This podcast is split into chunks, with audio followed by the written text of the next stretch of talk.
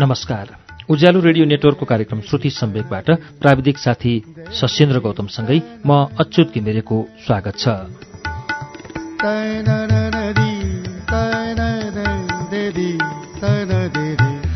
श्रुति सम्वेक तपाईँ उज्यालो radio network काठमाडौँमा नब्बे मेगाहरूसँगै देशभरिका विभिन्न रेडियो स्टेशनबाट एकैसाथ सुन्नुहुन्छ। श्रुति सम्वेकमा हामी आजदेखि एउटा अर्को उपन्यास लिएर आएका छौं। आजदेखि हामी हरेक साता भुवनहरी सिग्देलको उपन्यास जदौ मालिकको वाचन गर्दैछौ। जदौ मालिक पहिलो पटक दुई हजार त्रिहत्तर सालमा प्रकाशित भएको हो। त्रिहत्तर साल जेठमा पहिलो संस्करण यसको प्रकाशित भएको थियो भने दोस्रो संस्करण दुई हजार चौहत्तरको भदौ महिनामा प्रकाशित भएको थियो। यो उपन्यासको समर्पण उनै बलात्कृत बालिकालाई भनेर लेखिएको छ। भुवनहरी सिग्देलको उपन्यास जदौ मालिकको पहिलो श्रृङ्खला सुरु हुन्छ अब।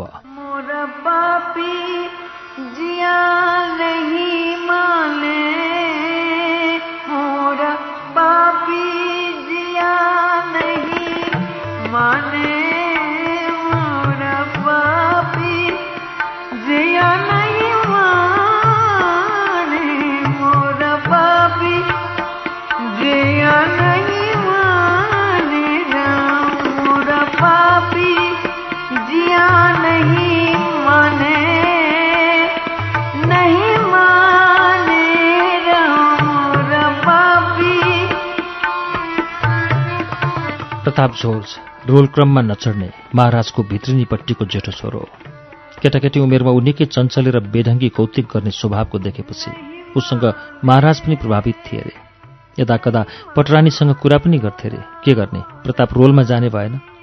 हेरिरहनु यो ठिटो पछि गएर निकै साहसी हठी धुर्त र निर्दयी हुनेछ। टाढा राख्यो भने यो विद्रोही पनि बन्न सक्छ। यस्ता मानिसलाई दरबारले नजिक राख्नुपर्छ। उसको आवश्यकतामा कुनै कमी गर्नुहुन्न। आ महाराजका कुरा पनि कुकुरलाई कहाँ टाढमा सुगर छ आफ्नै ढाडमा हामीले त हाम्रा युवराजका बारेमा पो सोच्ने तिनलाई राजपाटमा योग्य बनाउनेतर्फ विशेष ध्यान दिनु पर्यो। बर्याङमुनिको कसिङ्गरलाई बैठकमा किन राख्ने? रानीको ठस्को हुन्थ्यो अरे। महारानी तिमीसँग अन्धो मातृवात्सल्य छ दूरदृष्टि छैन। तिमीलाई सन्तान मोह छ। त्यस्तो मोह भनेको काँचो माटोको गाग्रोमा पानी भर्ने सपना पनि हो। तिमी बुझ यो दरबार सन्तान वृद्धि गरी तिनलाई चाटेर बस्ने थलो मात्र होइन महारानी। यो त राजाको खानदान पनि हो।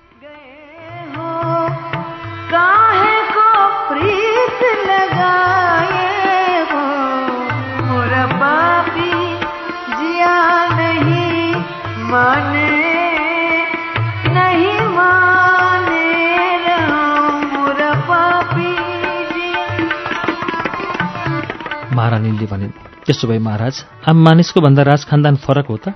फरक हो। दृष्टिकोण नै फरक हो। कसरी महाराज? आम मानिस अगाडि मात्र हेरेर हिँड्छन् तर राजा दसैँ कोण हेरेर हिँड्छ? हिँड्नुपर्छ। त्यसो गर्न सकेन भने राज खानदान दुर्घटनामा पर्छ। यो प्रतापमाथि महाराजले गरिबक्सेको मूल्याङ्कन के त्यसैको अङ्ग हो? हो बिल्कुलै हो। तेल नहेर तेलको धार हेर। प्रतापसँग राज खानदानको भविष्य हेरेर डर मानेको हो त? महारानीले फेरि सोधिन् डर होइन सम्भावना हो शङ्का हो राजाले उत्तर दिए। आफ्नै फुलबारीको रूपमा बिख पनि फल्छ या फल्न सक्छ भन्ने सम्भावना देखियो भने त्यसको जरै उखेलेर आजै फाल्नुपर्छ महाराज रानी अधीर देखिन्। राजाले हाँस्दै भने मेरी प्रिय महारानी याद राख बिखबाट पनि ठुल्ठुलो रोगको ओखती बन्छ। राजाले बिख र अमृतका घडा आफ्ना साथमै राख्नुपर्छ।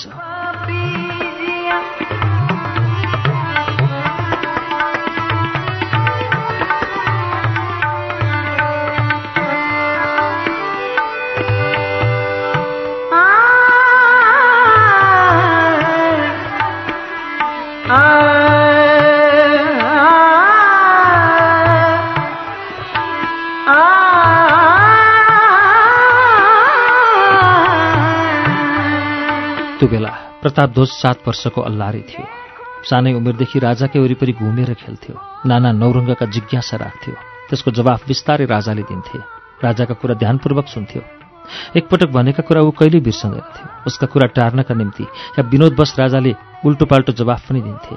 प्रतापध्वजलाई कुनै प्रसङ्गमा बाबुको भनाइ मनासिब लागेन भने त्यो प्रश्न अरू ठुला मानिसलाई गर्थ्यो। सत्य तथ्य खोज्थ्यो। अनि राजाले कहिल्यै झुटो बोल्नुहुन्न। मलाई यो कुरामा किन झुटो बोलेको? प्रतापको यस्तो डिठ स्वभाव बुझेका महाराज पनि उटपट्याङ विनोद गरेर उसको कौतूहल बढाइदिन्थे। यसरी महाराजको फुर्सदको समय कटाउने साधन थियो प्रतापध्वज महाराजको बिहे भएकै महिनामा प्रताप जन्मिएको थियो। भित्रिनीपट्टिको छोरो जर्साप हुँदैनथ्यो विवाहित रानीबाट दुई वर्षपछि छोरै जन्मिएको थियो। जर्साप देवेन्द्र र पछि अरू दुई भाइ पनि जन्मे। युवराजका जन्ममा हर्क बढाइ भयो। भारदारले एक एक जोर लुगा सैनिक र निजामती कर्मचारीले आधा आधा महिनाको तलब बक्सिस पाए। महाराजको जय जयकार गरे। हुन त उही बाबुको जेठो सन्तान हो प्रताप। तर ऊ दरबारका कुनामा मुसाको बच्चा झैँ जन्मिएको बतासे सन्तान मात्र गनियो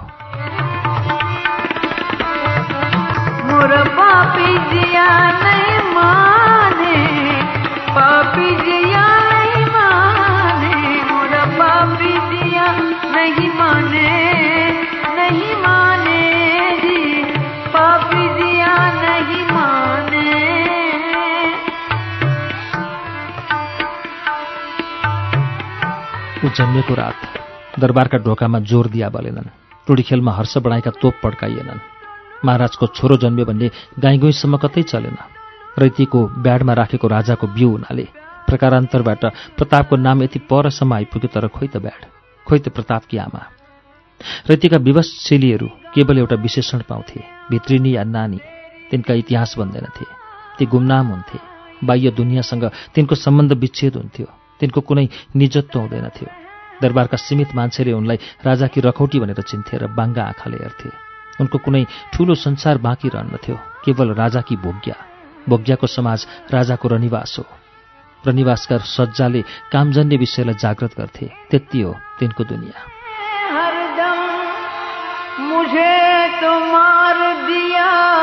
हाय बेवफाई ने।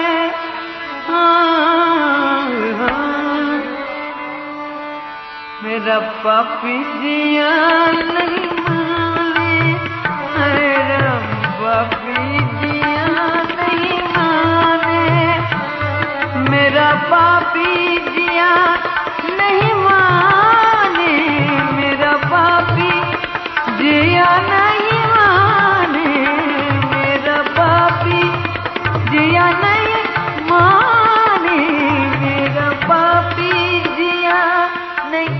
दरबारकी भित्रिने काई र लेउले छोपिएका केवल सीमान्त स्तम्भ मात्र हुन्। विडम्बना जो पछाडि फर्केर अभिलेख बनाउन सक्दैनन्। सीमान्त अगाडि सम्पूर्ण गोरेटा बन्द हुन्छन्। र तिनीहरू आफ्ना जिन्दगीलाई चुरोटका कुल्पी जस्तै साँगुरा बनाएर भित्रिनीका गन्धको खार आफै वरिपरि सुँगेर खोकिरहन्छन्। प्रताप जस्तो कम रैती र बढी दरबारिया बनेको व्यक्तिले ती आमालाई आफूमा मिलाउँदा ओजन घटेको ठान्छ भने हे आमा हो तिम्रा मातृत्वका कुना तौलिने हैसियत यो लेखनीको पनि छैन। कतै चर्चामा नआए कि हे भित्रिनी माता तिम्रो सुस्केरा दरबारका भित्तामा बजेको प्रतिध्वनित व्यवस्था सुनिरहनु मात्र जिन्दगी हो। महाराजको निकटता र मायाले होला प्रतापध्वज अरू तीनजना जर्सा भाइमध्ये जोधा र भुइँन भाँडामा बनेर हुर्कँदै गयो।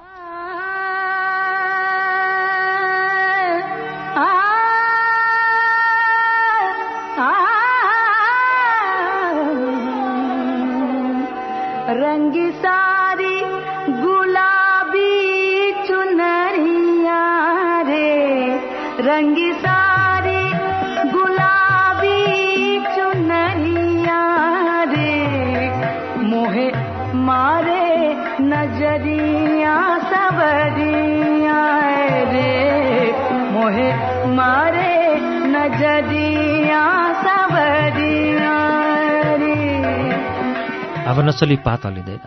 अब नचली मेरो बारीमा फुलेको हसनाको बास्ना पनि छिमेकीले सुँग्न सक्दैन। त्यो बेलाको काठमाडौँमा मलाई छोएर हावा चल्न थालेको थियो। मेरो जन्म काठमाडौँको सीता पाइलामा भयो। म सानो छँदा बिहान एक घन्टा घनश्याम खनाल गुरुका पिँढीमा म सरका नौ दसजना ठिटा जम्मा हुन्थ्यौँ। बाह्रखरी र दुर्गा कवच पढ्थ्यौँ। दिउँसो कुनै काम धन्दा हुन्नथ्यो। साथीसँग मिलेर खोलामा जाने कालीमाटी खनेर पिटपाट पारी गाडा बनाउँथ्यौँ। मेरो छिमेकको दाजु पर्ने श्याम भने गणेश भगवान्का राम्रा मूर्ति पनि बनाउँथे। हामीले बनाएका सामग्रीलाई राम्रोसँग सुकाएर इचङ्गु नारायण स्थान अगाडिको फराकिलो र सम्म ठाउँमा खेल्थ्यौँ। यसरी खेल्ने मध्ये कसैका गोडामा पनि जुत्ता थिएनन् दिनभर हिलो धुलोमा खेलेकाले होला हातगोडा पटपटी फुटेका र चप्परी मैले ढाकेका हुन्थे। बाबाका तीनजना दाजुभाइमा बाबा जेठो हुनुहुन्थ्यो। भाइ भाइको अंश भाग लगाउँदा म जन्मेको झिङ्गटी घर माइला र कान्छा काकाको भागमा पर्यो। बाबाको भागमा गाईको गोठ र दुई रोपनी बारीको पाटो पर्न आयो। मेरी दिदी सानन्दा बा आमा र म गरी चारजनाको परिवार थियो हाम्रो। दुःख सुख गरी बस्नलाई गोठ भए तापनि दुई रोपनीको अनाजले वर्ष दिन खान लाउन नपुग्ने भएपछि बाबा कामका लागि भौतारिँदै बनारस पुग्नुभएछ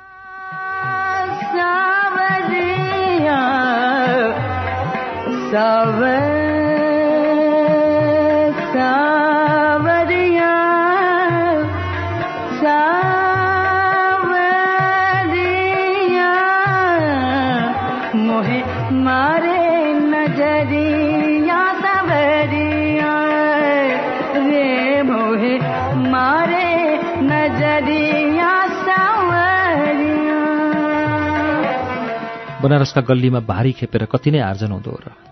हामी दुईजना सन्तानको देखभाल ज्याला मजदुरी गरेर आमाले घर चलाउँदै हुनुहुन्थ्यो। वर्ष दिनपछि दसैँमा बाबा घर आउनुभयो। बाबाले हामी सबैलाई एक एक जोर लुगा र मेरो लागि कपडाका जुत्ता समेत ल्याइदिनु भएको थियो। मेरो जीवनमा त्यति राम्रा कमिज सुरा लाउने सौभाग्य यसअघि थिएन। त्यसमाथि जुत्ता जुत्ता त पहिलोचोटि मेरो गोडामा परेका थिए। संसारमा यति धेरै खुसी पनि हुँदो रहेछ र ती सबै अहिले हाम्रो घरमा एकैचोटि भित्रिएको अनुभूति मलाई भएको थियो। दसैँ र तिहारपछि बाबा काममा फर्किने कुरा भोलिपल्ट आमासँगको संवादबाट मलाई थाहा थियो। तिहार सकेर म काममा जान्छु। घर चलाउनु बाबै बाले भन्नुभयो। जोइपो छुट्टिएर बस्नुपर्ने कर्म ल्याएको रहेछु। आमाको अनुहार मलिन थियो। घर बस्ने छोरो र छाडा भएर बाहिर बाहिर बस्ने छोरीको उन्नति हुन्न भन्छन्। तपाईँ के काम गर्नुहुन्छ बनारसमा? जोरीपारीले नसुनुन् भारी बाबै भारी। छ्या त्यो दुःख यतै गरेर पनि त व्यवहार चल्दो हो नि आमाले भन्नुभयो। व्यवहार त चल्दो हो तर त्यहाँ जस्तो काम यहाँ छैन र भए पनि गर्न सकिन्न। किन? शरम। यहाँ समाज छ र समाजसँगै शरम पनि छ। त्यहाँ समाजै छैन कसको शरम? बच्चाका पेट पनि बढ्दै आए। त्यसको समाधान गरेर जाउँला। के समाधान? आमाले फेरि सोध्नुभयो। मैले चार सय कम्पनी जोगाएर ल्याएको छु। पाँच रोपनी जति जग्गा जोड्ने विचार छ मेरो। कठै परदेशमा के खानुभयो के लाउनुभयो कहाँ बस्नुभयो कति विपद खप्नुभयो हरिका बा तपाईँले आमाका आँखा सर्रे रसाए हामी पिँढीको गुन्द्रीमा बसेका थियौँ। सानन्दा दिदी घरमा थिएनन्। म बाबाको तिग्रामा सिरानी गरेर कहिले आमाको र कहिले बाबाको अनुहार हेर्दै थिएँ। आमाका आँखामा आँसु भरिएको देखेपछि मेरो घाँटी पनि थुनिए जस्तो ठान्दै थिएँ म। यहाँनिर बाआमाको संवाद पनि एकछिन बन्द भयो।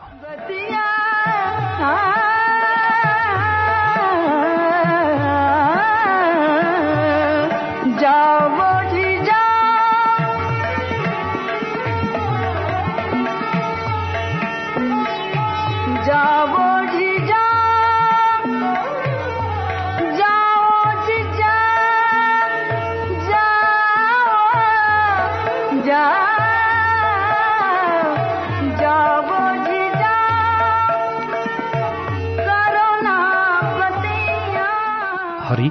बाबाले मेरो कपालमा हात राख्दै बोलाउनु भयो।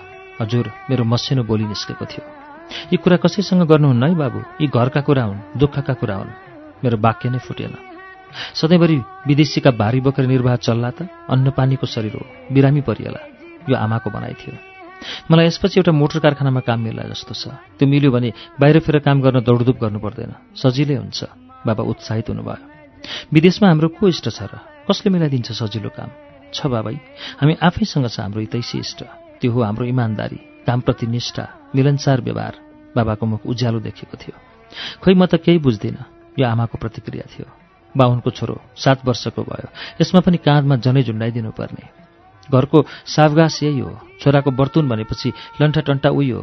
बरु म माइतीतिर कुरा गरौँ कि? भो नगर आफ्नो दुःख सकभर अरूलाई सार्नुहुन्न।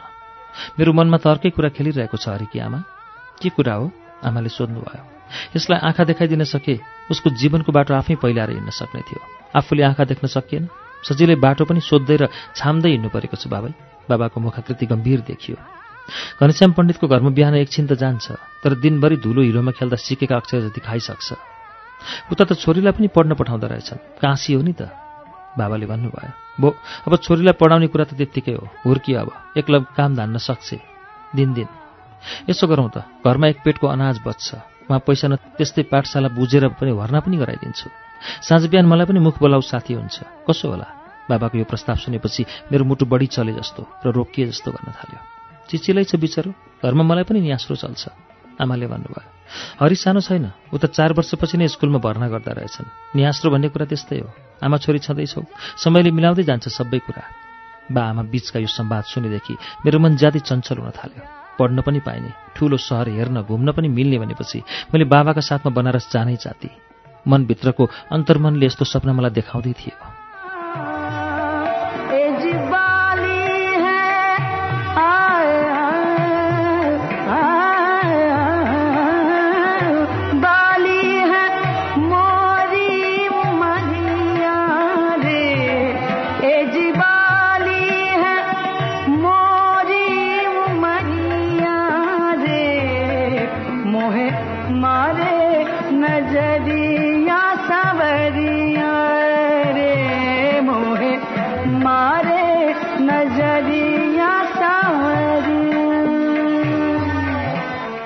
घरमा दसैँ आउन थाल्यो। नयाँ लुगा र खसी बोका जुन घरमा आउँथे त्यो घरमा दसैँ आइसकेको ठान्थेँ म। समयभन्दा अगाडि नै नयाँ लुगा बनेर हाम्रो घरमा दसैँको प्रवेश भइसकेको थियो। त्यसमाथि हिजो गाउँतिरबाट बाबाले रातो खसी डोराएर ल्याउनु भयो। बाबा घरमा आएपछि मैले साथीसँग खेल्न जान पनि छोडिसकेको थिएँ। त्यसमाथि बाबाले अब त मलाई पनि बनारस लाने कुरा गर्नुभएपछि घरै छाड्न गाह्रो भयो। जतिखेर पनि मनमा कुरा खेल्न थालेँ म घरमा नभएका बेला मलाई छलेर बाबा मात्रै फुत्तै हिँड्नुभयो भने दसैँ ज्यादै रमाइलोसँग बित्यो। बाबाले ककससँग कुरा चलाउनु भएको थियो कुन्नी। एक खलो धान खेतको प्रस्ताव आयो। तिन पाथी धानको बिउ लाग्यो। मूल्य चाहिँ पाथीको सयले तिन सय ठ्याक्कै लाग्ने भयो। पाँच खर्च समेत जोड्दा लगभग तिन सय पचास पुँडो सार्नुपर्ने देखियो। यो सालको गहुँ आफैले छर्न पाउने गरी पर्सिपल्टै गएर त्यो खेत पास गरेर लिनुभयो बाबाले। त्यो साँझ आमाको अनुहार निकै हँसिलो देखिन्थ्यो। भन्नुभयो पनि हाम्रा पनि अँध्यारा दिन सकिन लागेका हुन् कि? सोझोको साथ दैव हुन्छ। धनको मातले खाटमा बसेर भात नखानु। दुःख भयो भनेर पुरपुरोमा हात राखेर नरुनु। यो बाको उपदेश थियो। तिहार पनि खुसीले बित्यो। भाइटिकाको पर्सिपल्ट टिका साहित गरेर आमाले मलाई भन्नुभयो बाबु बुद्धि सपारेस नुहाउँदा केस नजरोस् हिँड्दा ठेस नलागोस्। अरू शब्द भने आमाका घाँटीबाट बाहिर आएनन्। एकैचोटि दुवै आँखाबाट मूल फुटे जस्तै बलिन्द्र आँसु झरे आमाका।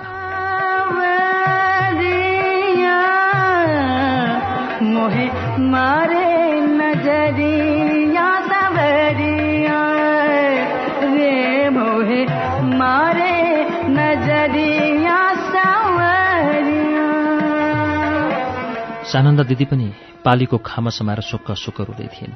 म बाबाको अगाडि लागेँ। हामी बाटो लाग्यौँ। चार पाँच माना चामल गुन्द्रुक भटमास एउटा तसला दिउरे अङ्खोरा डाडु पन्यौँ सानो घल्ची र अरू खस्याखुसुक सामान पनि हालिएकोले बाबाको कुम्लो गरुङ्गै थियो। म रित्तै थिएँ। मनमा खुसी के थियो भने बनारसकै लुगा जुत्तामा ठाँटिएर म बनारस जाँदै थिएँ।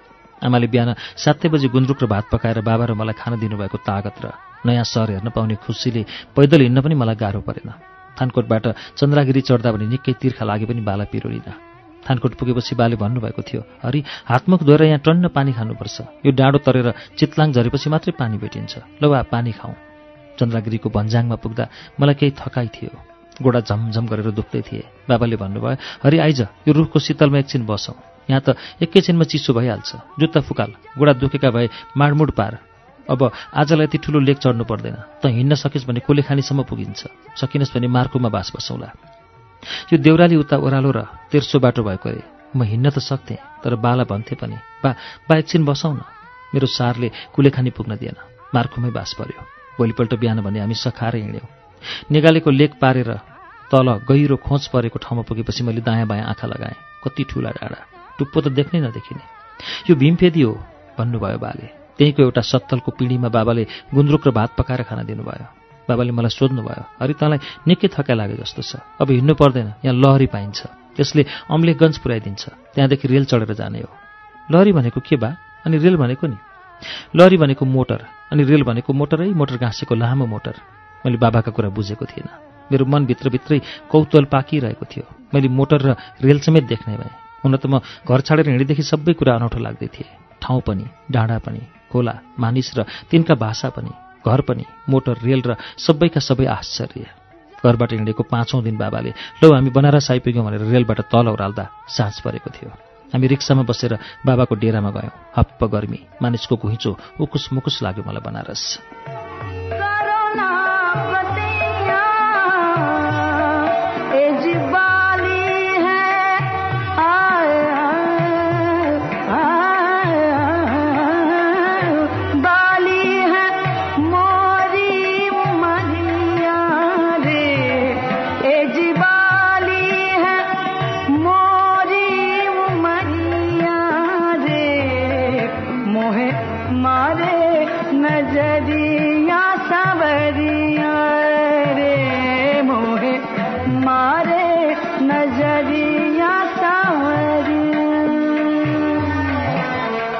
तिन दिनसम्म बाबाले मलाई कता कता लिएर जानुभयो।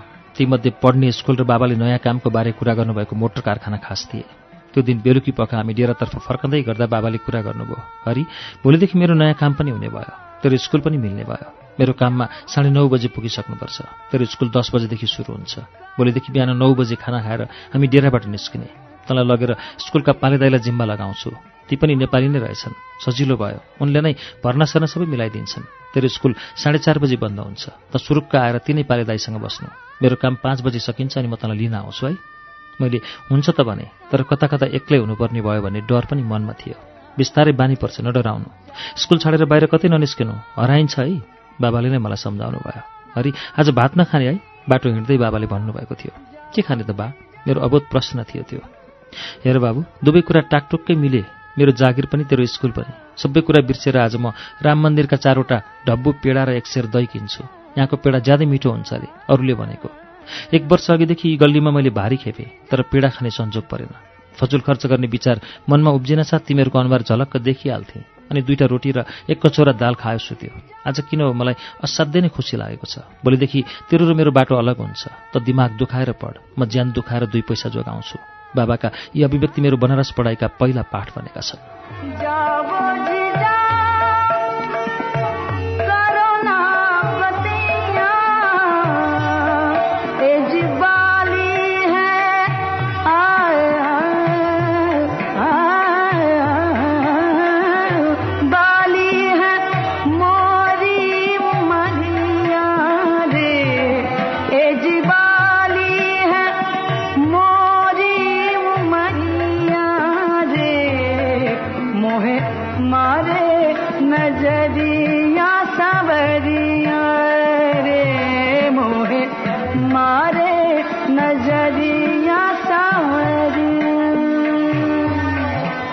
भोलिपल्टदेखि बाबाको योजना अनुसारका दिनचर्या सुरु भए।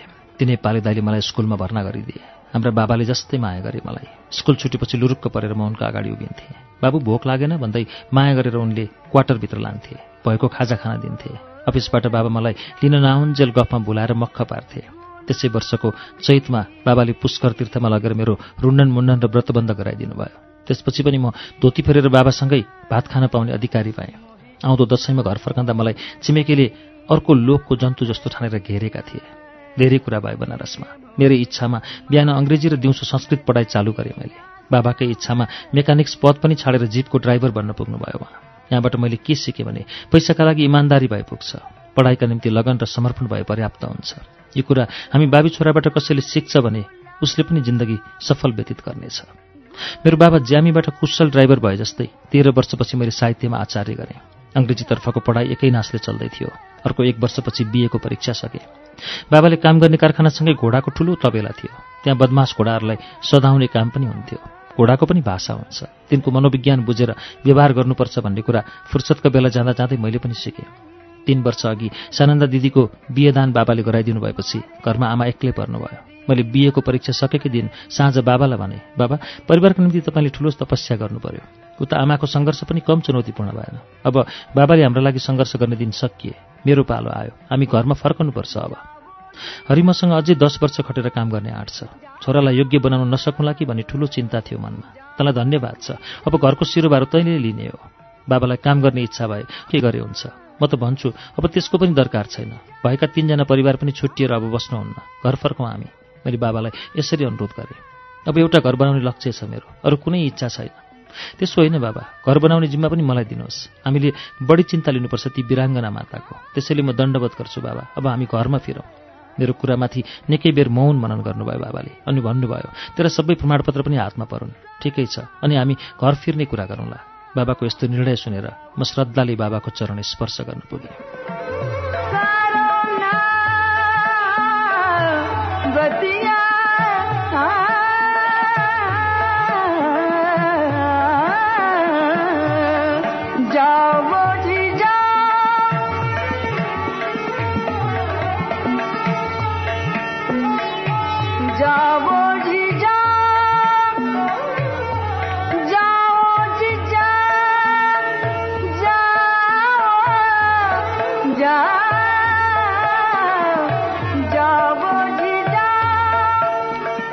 दुई महिनापछि मेरो बिएको परीक्षाफल प्रकाशित भयो। अझै सात दिन परीक्षाफल प्राप्ताङ्क पत्रलाई कुर्नु पर्यो हामीले। म द्वितीय श्रेणीमा उत्तीर्ण भएँ। चौन्न प्रतिशत लब्धाङ्क देखियो मेरो। आचार्यको प्रमाणपत्र त मैले पाइसकेको थिएँ। बाबाले त्यसै दिन ड्राइभरी पेसा छाडिदिनु भयो कुनै सरकारी र विशेष पद त थिएन त्यो। साउको ज्यालादारी काम थियो। न सञ्चय कोष न निवृत्ति न उपदान। साउलाई जीवको साँचो फिर्ता र काम गरेको ज्याला हिसाब न थियो। सकियो जागिर। तर व्यवहारिक बेग्लै वस्तुको नाम हो। त्यही वस्तुले पिरलो उत्पन्न गरेछ त्यहाँ। साउले तर्रै आँसु खसालेको थियो अरे। अब म भोलिदेखि जागिर छाडिदिन्छु भन्नुभएछ बाबाले। आँसुले सम्वेद्यसम्म बनायो नै तर इच्छा र परिबन्ध भने हमेसी नमिल्ने शत्रु हुनाले उसले मन बुझायो होला। लगभग सोह्र वर्ष बनारसका सडक गल्लीमा पसिना बगाउनु भयो बाबाले। मानिसले पसिनाको मूल्य मात्र पाउनुपर्छ जहाँ बेचोस्। तर त्यसको मर्ममा जन्मभूमि बसेको छ भने उसलाई स्वार्थी बन्न मिल्दैन। बाबासँग पनि यही भावना थियो। हामी आफ्नै गाउँ फर्केर आयौँ। मैले नोकरी गर्ने सोच राखेर दुई चार ठाउँमा सम्पर्क गरेँ। सबैभन्दा पहिले जुर्यो दरबार हाई स्कुलको शिक्षक। मेरो पढाइ ताजा थियो। त्यसमाथि अङ्ग्रेजी शिक्षाको पाइन चढेकोले थोरै समयभित्र योग्य शिक्षकको चर्चा मैले पाउन थालेँ। हावा चल्यो। आखिर बाँच्न दरबारसम्म पुगेछ। जर्सापहरूलाई पढाउने शिक्षकको प्रस्ताव आयो। ठिकै लाग्यो। हेरौँ न दरबार पनि। मैले स्कुलको स्थायी जागिर नछोड्ने र दरबारको प्रस्ताव पनि स्वीकार गर्ने योजना बनाएँ। यही कुरा घरमा बाबासँग पनि सल्लाह गरेँ। उहाँले भन्नुभयो अरे दरबारको शिक्षक पनि नराम्रो होइन। ठुला रुखको ओत मिल्छ बडासँग चिन्जान हुन्छ। इष्टलाख धन धाक खाक भन्छन् तर दरबार कि तरबार पनि भन्छन्। सतर्क भई आफ्नो काम इमान्दारी साथ गर्नु सकभर स्कुल छुट्टी भएपछि उता पढाउने जाने गरी समय मिलाउनु। बिहान त खानाको पनि समस्या पर्छ बेलुकै मिलाउँछु चार बजी स्कुल छुटेर जानु पर्ला तर साँझमा घर आउन भने गाह्रो पर्ने भयो। अब एउटा साइकल नकिने हुनु बाबु घरसम्म ल्याउन गाह्रो होला। डोरेटो बाटोमा तानतुन पार्ने सजिलोसँग चढ्ने के गर्ने अब? यो बाबाको सल्लाह थियो। दरबार प्रवेशाज्ञा सोमबारदेखिको थियो।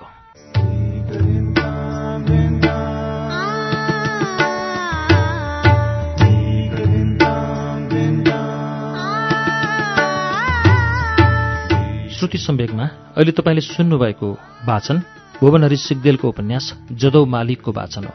यसको बाँकी अंश लिएर केही बेरमा आउनेछौँ। उज्यालो सुन्दै गर्नुहोला।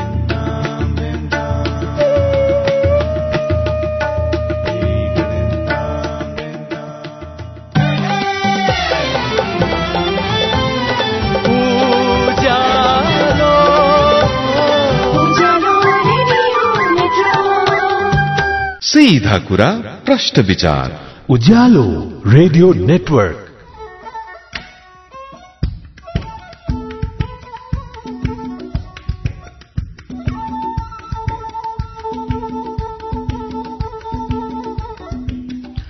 कार्यक्रम श्रुति सम्वेकमा तपाईँलाई फेरि स्वागत छ। श्रुति सम्वेक तपाईँ अहिले उज्यालो रेडियो नेटवर्क काठमाडौँमा नब्बे मेगाहरूसँगै देशभरिका विभिन्न रेडियो स्टेशनबाट एकैसाथ सुनिरहनु भएको छ।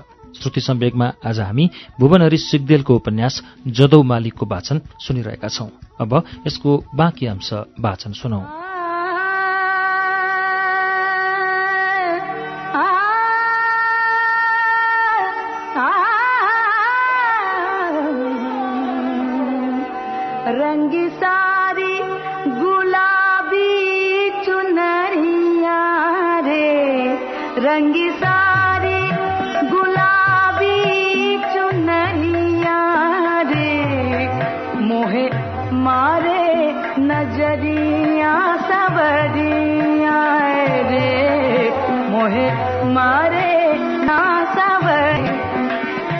सोमबार आउन तीन दिन बाँकी थियो। दरबारले सोमबारदेखि पढाइ सुरु गर्ने तिथिमिति तोकेर प्रवेशाज्ञा दिइसकेको थियो। दरबारको रहनचहन र भाषासँग म अनभिज्ञ थिएँ। त्यसैले मेरो मनमा केही तुलबुल भन्ने खेल्दै थिए। मैले आफ्नो बोलीको व्यवहारको सम्वाद शैलीको स्वभावको अध्ययन गरेँ। एकान्त हुँदा घोरिएर तिनको मूल्याङ्कन गर्न थालेँ। यो अध्ययनले एउटा निष्कर्ष दियो म विनित स्वभावको मानिस होइन। असत्य नसोच्ने र नबोल्ने तर अर्काले सत्यको विपरीत परिभाषा लगाउने कोसिस गर्यो भने त्यसको ठाडो र कडा प्रतिरोध गर्ने गुण मसँग देखियो। सत्यम वद प्रियम वदका पाठ पढेर पनि तिनको अनुसरण र त्यो आचरणमा आफूलाई ढाल्न नसकेको तथ्य म भित्र छ भन्ने यकिन मैले गरेँ। विनयशीलताको अंश मसँग कम भएको आकलनपछि सोचेँ बानी तुरुन्तै बदलिने कुरा होइन अभिनयको अभ्यास सुरु गर्नुपर्ने भयो।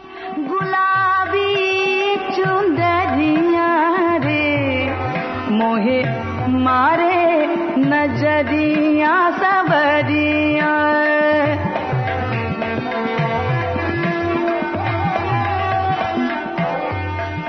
म विनोदी स्वभावको मानिस हुँ। त्यसमा पनि साहित्यका रस बिम्ब र अलङ्कार पढ्दा पढ्दा थाहै नपाई म व्यञ्जना र लक्षणामा सम्वाद गर्न थालेछु।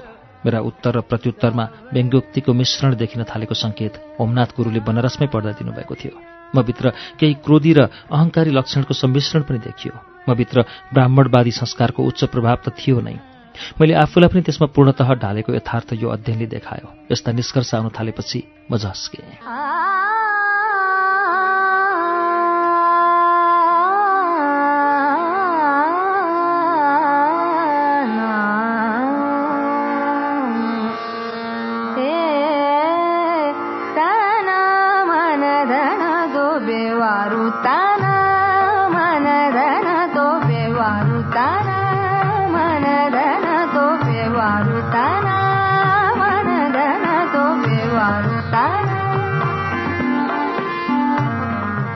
बनारसको स्मरण हुन थाल्यो।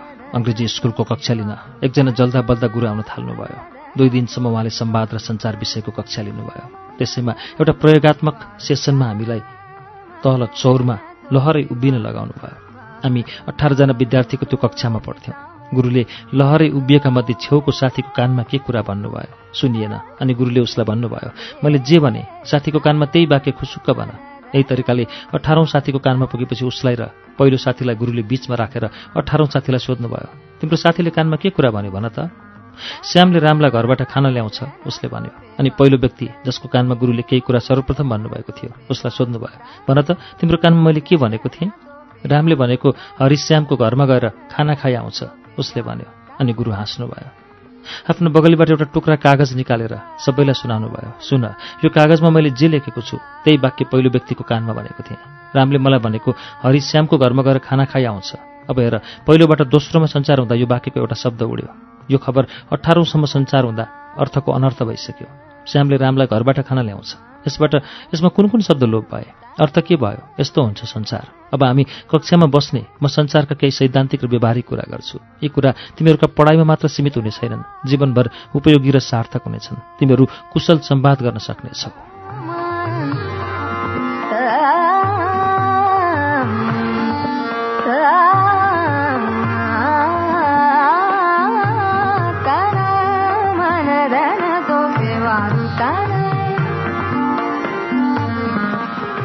कक्षामा गयौँ। त्यहाँ गुरुले असल र खराब संवाद सिकाइदिनु भएको थियो। ती कुरा पनि अब मेरो लागि सार्थक हुनेछन् पक्कै।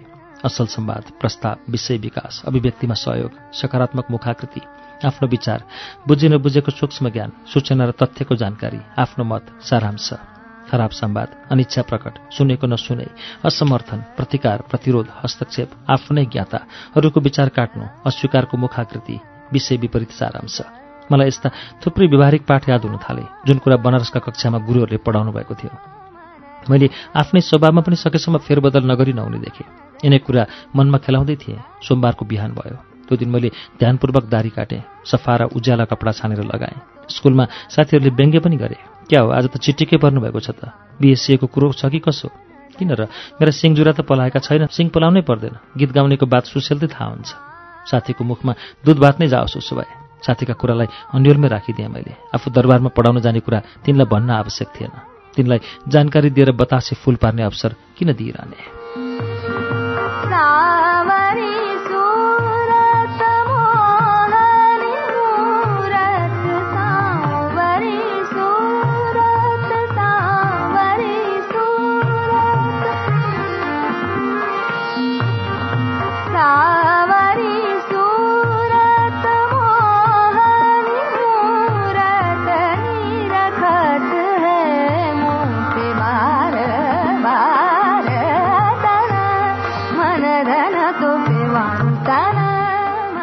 चार बजे स्कुलबाट निस्केर सरासर दरबारको ढोकामा पुगेँ।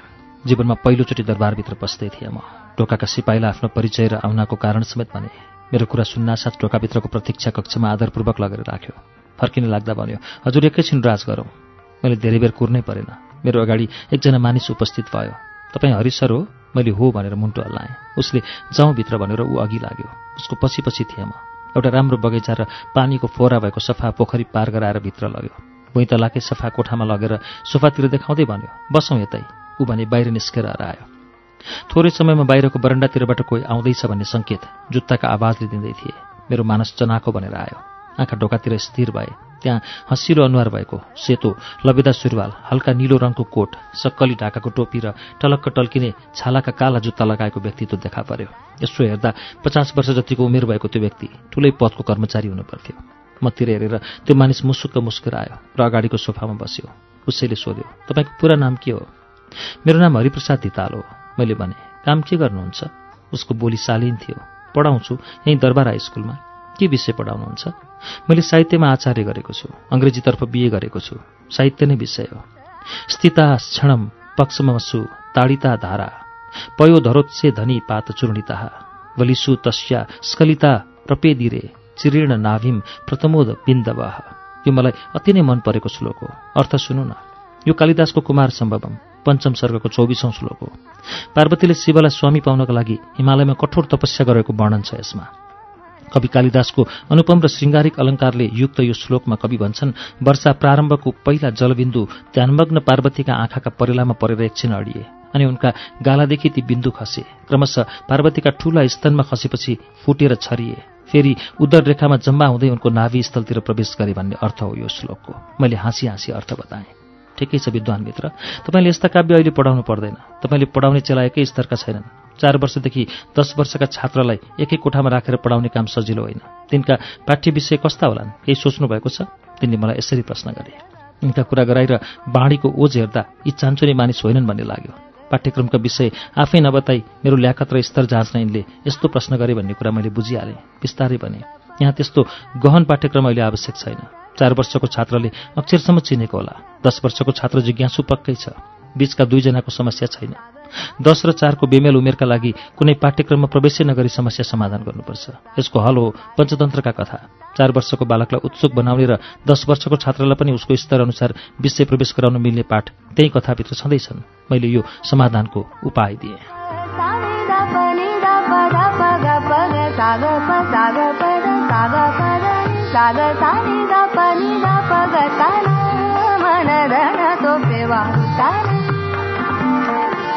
चतुर हुनुहुँदो रहेछ। कुरा ठिक छ। तपाईँमा केही अभाव देखियो। तपाईँले पढाउनु पर्ने चेला यो ऊ होइन सरकार हो। तिनलाई होला छ हो क्रियापद लगाइन्न। होइ बक्सिन्छ। छोटकरीमा होइसिन्छ सदैव ख्याल गर्नुपर्छ। गुरु रैती हो चेला सरकार। भन भन्नु होइन। मर्जी आज्ञा जो हुकुम दरबारको बोली हो। विचार गर्नुहोस् त। रमाइलो लाग्छ। विनोद गरे जस्तो। चेलो मूर्ख छ पटमूर्ख छ। यहाँको सम्बोधन हेर्नुहोस् त। जानफकार सरकार मर्मज्ञ सरकार भन्नुपर्छ। उनी एकछिन रोकिए। चस्मा झिकेर पुस्न थाले। म भने ध्यानपूर्वक उनका कुरा मनन गर्दै थिएँ मनमा झट्टा आयो। यी उखान त्यसै भनेका होइन रहेछन्। लाटाको देशमा खुट्टा कोच्याउनु उनका कुरा जिज्ञासापूर्ण थिए। मलाई खसखस पनि लाग्दै थियो। मुख फोरे। दरबारका रीति व्यवहार र प्रचलन पनि होलान् नि। छन् नि। सरकारहरूसँग आँखा जुदाएर कुरा गर्न मिल्दैन। सम्मुख पर्न लाग्यो भने छेउ लागेर उभिने। हात बाँधेर शिर झुकाइ नहुने सरकारले कुनै हुकुम बक्स भयो भने नुहेरै सुन्ने बीचमा कुरा नकाट्ने सरकारबाट कुनै प्रश्न राखिबक्स्यो भने झुकेर सत्य तथ्य संक्षिप्तमा बोल्ने विवादित कुरा नगर्ने तोकिएको काम बाहेक अन्य कुराको चासो नलिने दरबारका अन्य विषयमा सोधीखोजी कसैसँग नगर्ने तोकिएको काममा तोकिएका कक्ष बाहेक अन्य कक्षमा नजाने साथीभाइ या अन्य कर्मचारीसँग अनावश्यक गफ गरेर नबस्ने केटी आइमाईसँग काम नपरी नबोल्ने तीसँग कुनै प्रकारको हाउभाउ कटाक्ष या सङ्केत साउती नगर्ने आदि सदैव ख्याल गर्ने दरबारभित्र बाह्य व्यक्तिको निजत्व समाप्त हुन्छ। यी सबै कुरा तपाईँलाई सम्झाइदिनु आवश्यक थियो। किनभने तपाईँ बनारसमा पढेर आउनुभएको र दरबारसँग अनभिज्ञ व्यक्ति हुन सक्नुहुन्थ्यो। उनले मेरो जिज्ञासा शान्त पार्दै थिए। त्यतिखेर मलाई के अनुभूति भयो भने म सभासनमा सुतेको छु र मेरो ध्यान स्वाँ फाँ गरेर चल्ने प्रश्वासमा मात्रै सीमित भएको छ।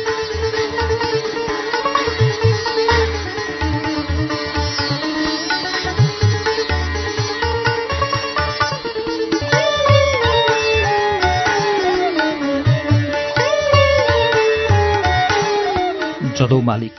भुवनहरि सिगदेलको यो उपन्यास आज हामीले उन्नाइसौँ पृष्ठमा ल्याएर वाचनलाई स्थगित गरेका छौँ। अर्को साता फेरि जदौ मालिकको दोस्रो श्रृङ्खलामा हामी यही ठाउँबाट वाचन गर्न सुरु गर्नेछौँ। अगाडि कथा के होला त्यसका लागि तपाईँले अर्को मङ्गलबार कुर्नुपर्नेछ। भुवनहरि सिगदेलको जदौ मालिकको पहिलो श्रृङ्खलासँगै श्रुति सम्वेक आजलाई सकिन्छ। अर्को सातासम्मका लागि प्राविधिक साथी सशेन्द्र गौतम र म अच्युत घिमिरे विदा हुन्छौँ। नमस्कार शुभरात्री। Da da da